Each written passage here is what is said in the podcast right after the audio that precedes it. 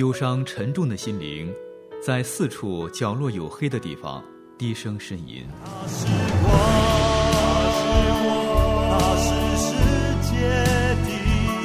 我们需要看见，给我们一束光，一个希望。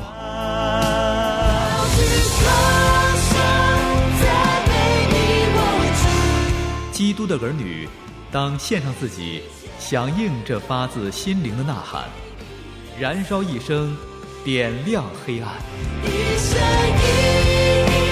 宣教事故时，燃亮的一生。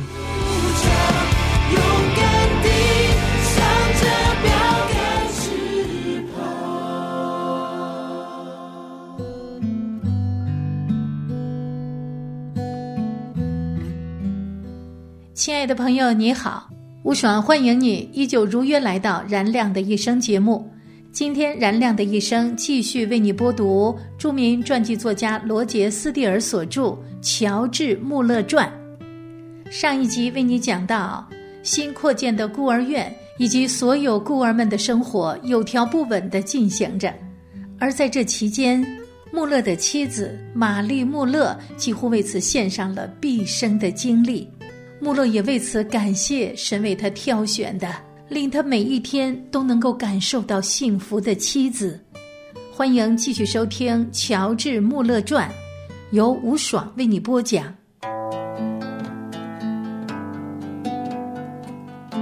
一位伟大的圣徒，一个祷告的榜样，一个信仰的实践者，他就是世界著名牧师乔治·穆勒。他说。我的信心与每一位信徒的信心一样。如果你相信上帝的话，自己试一试，你也将看到上帝的帮助。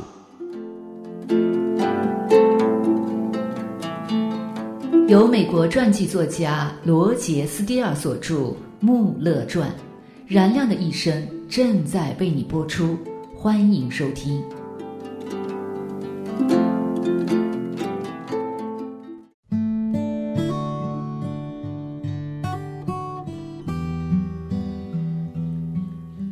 作为五个孤儿院的指导者，玛丽·穆勒是最理想的妻子。穆勒常常对他说：“亲爱的，上帝特别为我拣选了你，你是我希望得到的最合适的太太。”在一八三九年到一八四六年最艰难的试炼时刻，穆勒有时不得不拿出自己的钱来满足孤儿院的开支。玛丽从来没有抱怨过丈夫，相反，跟他一起祷告，祈求上帝帮助他们。当上帝确实这样做了，正像上帝通常所做的一样时，他们常常喜极而泣。除了良好的全面教育外，玛丽在每一样针线活儿以及阿什利顿用来缝制衣服饰品的面料样式和质量方面，更是一个专家。他的责任是订购成百上千码各式各样的面料，当面料送来的时候，他将决定要还是不要。每月他都检查所有的账本，核对女总管数百条的账单。据说，在阿什利顿，如果任何一个裁缝或者女总管出了很小的一个差错，玛丽一定都能找出来。几乎每一天，他都把时间花在阿什利顿的孤儿院上。对那些生病的孩子，他更是特别关照。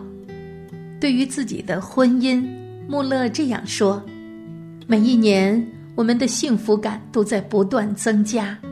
在布里斯托尔的任何地方、任何时候，当我跟妻子不期而遇的时候，没有一次不是满怀喜乐的。”即使在孤儿院里，当我遇到他的时候，没有一次我的心不是怦然而动的。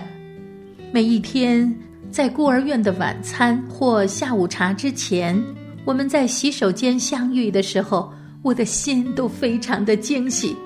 他见到我也是同样的高兴。我曾经几千次的对他说：“亲爱的，自从你成为我的太太。”任何看到你的时候，没有一次不是心神愉悦的。另外，日复一日，如果可能的话，在孤儿院晚饭后，我通常来到他的房间，在他的睡椅上坐上二三十分钟。这张睡椅连同一张安乐椅，是一个基督徒弟兄的爱心奉献。我知道这样对他很有好处，他那纷繁的思绪和止不住的双手，因此可以休息一会儿。同样，我也深深的知道，除了她的丈夫在她身边，她不可能得到休息。我用最宝贵的时间来陪伴我的妻子，我们背靠背的坐着，她的手搭在我的肩上，这已是一个习惯动作。我们用寥寥数语以做爱心交流，或相对无言，这在主里真是极大的幸福。对我们来说，不管是说话还是静默，我们彼此在主里面的幸福是难以形容的。我们不是每年幸福几天，也不是一年幸福一月，而是一年幸福十二个月，并且年年如此。我曾经常问，亲爱的，你认为在布里斯托尔乃至整个世界上，还有比我们更幸福的吗？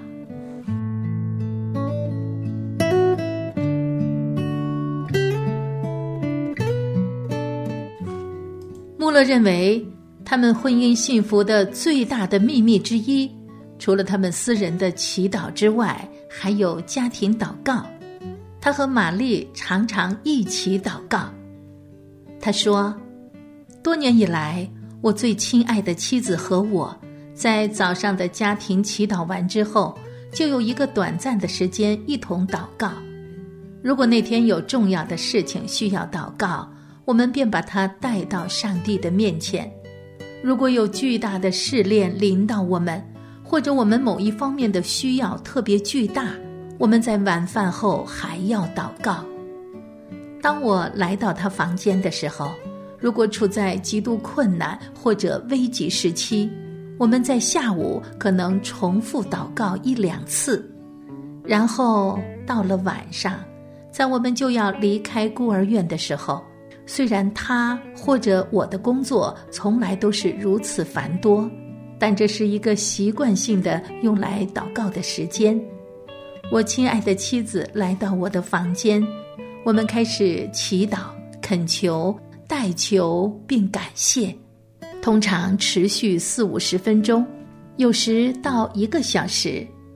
这一段时间，我们可能把五十个甚至更多的不同的问题，个人或环境带到上帝的面前。一八七零年时，玛丽穆勒已经七十二岁了。很显然，近一两年来，他的身体逐渐衰弱，他越来越消瘦，很容易疲劳。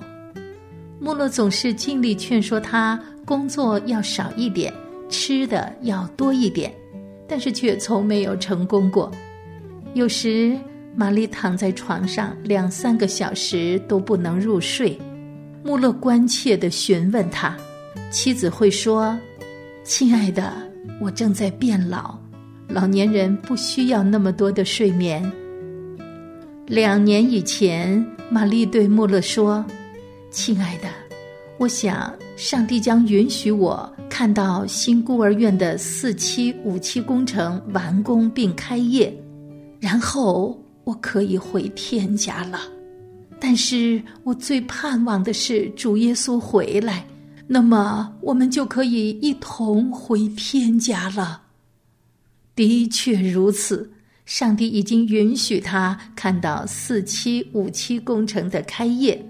整个一八六九年，他几乎把每一天都花在五个孤儿院中。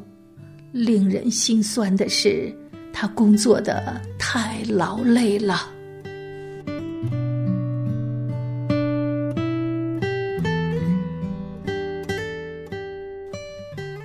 有一个人叫威廉·里德，他说：“我从来不知道妈妈抚摸我，或者带我去教堂，或者教我小孩子似的祷告是怎么回事。”他于一八六零年一月二十三日生于伦敦的济贫院，他的父亲是一个嗜酒成性的人，已经无力供养他的妻子和威廉的九个兄弟姐妹。一八六五年，父母双亡，撇下了十个孤儿。威廉开始了流浪儿的生活，夜宿垃圾箱或者铁路拱形门的黑暗角落。他后来说，许多次我捡到一块橘子皮，那急切的心情就像捡到了六便士；有时甚至咬着雪茄的烟蒂以减轻饥饿的痛苦；有时我们到小酒吧唱我们在街上学来的喜剧歌曲。通常可以得到多一点的小钱。星期天的早上，大约四点钟，我通常会去考文垂的公园市场搬运农产品。我的手脚常常被冻僵。就是在这种情况下，一八七二年，在他十二岁的时候，威廉·里德被伦敦的宣教士雅各·沃克救了出来。沃克最后安排李德去阿什利顿。李德回忆说：“我可以向你保证，当我发现自己在大楼里面，身后是紧锁着的大门时，那时我一点儿也不感到幸福。我不能把这些看作我的朋友，因为他干涉了我在街上的自由。门一关上，我便开始感到自己被束缚起来。”我非常怀念先前的时光，我思慕都市的街道、伦敦的夜灯，我像一只关在笼中的鸟一样。如果有人对我说“你可以走了”，我一定会对他说：“谢谢你，先生，你是我的朋友。”阿什利顿的工作人员给威廉洗了一个澡，然后换上他的制服：灯芯绒的裤子、蓝色的背心。外套和白色的领结，他永远不会忘记他第一次被领进食堂时的场面。男孩子都围在他的周围，拧他并拽他的头发。铃声响了，所有的孩子各就各位，坐在饭桌边。有生以来第一次，他感到不饿。他想，我应该回到老家去。回到车站码头的人流中去。世界有你会更美好，没有人能像你。上帝眼中你是宝贝，在世上你就是唯一。世界有你会更美好，没有人能像你。上帝眼中你是宝贝，在世上你就是唯一。孤儿院的孩子们长大后会出去做各样的工。有这样一个孩子，威廉·里德，和其他的孤儿是那么的不同。好，今天燃亮的一生节目到这里就结束了，感谢你的收听，咱们下次节目时间再见。没有人能取代你，哦，你是如此如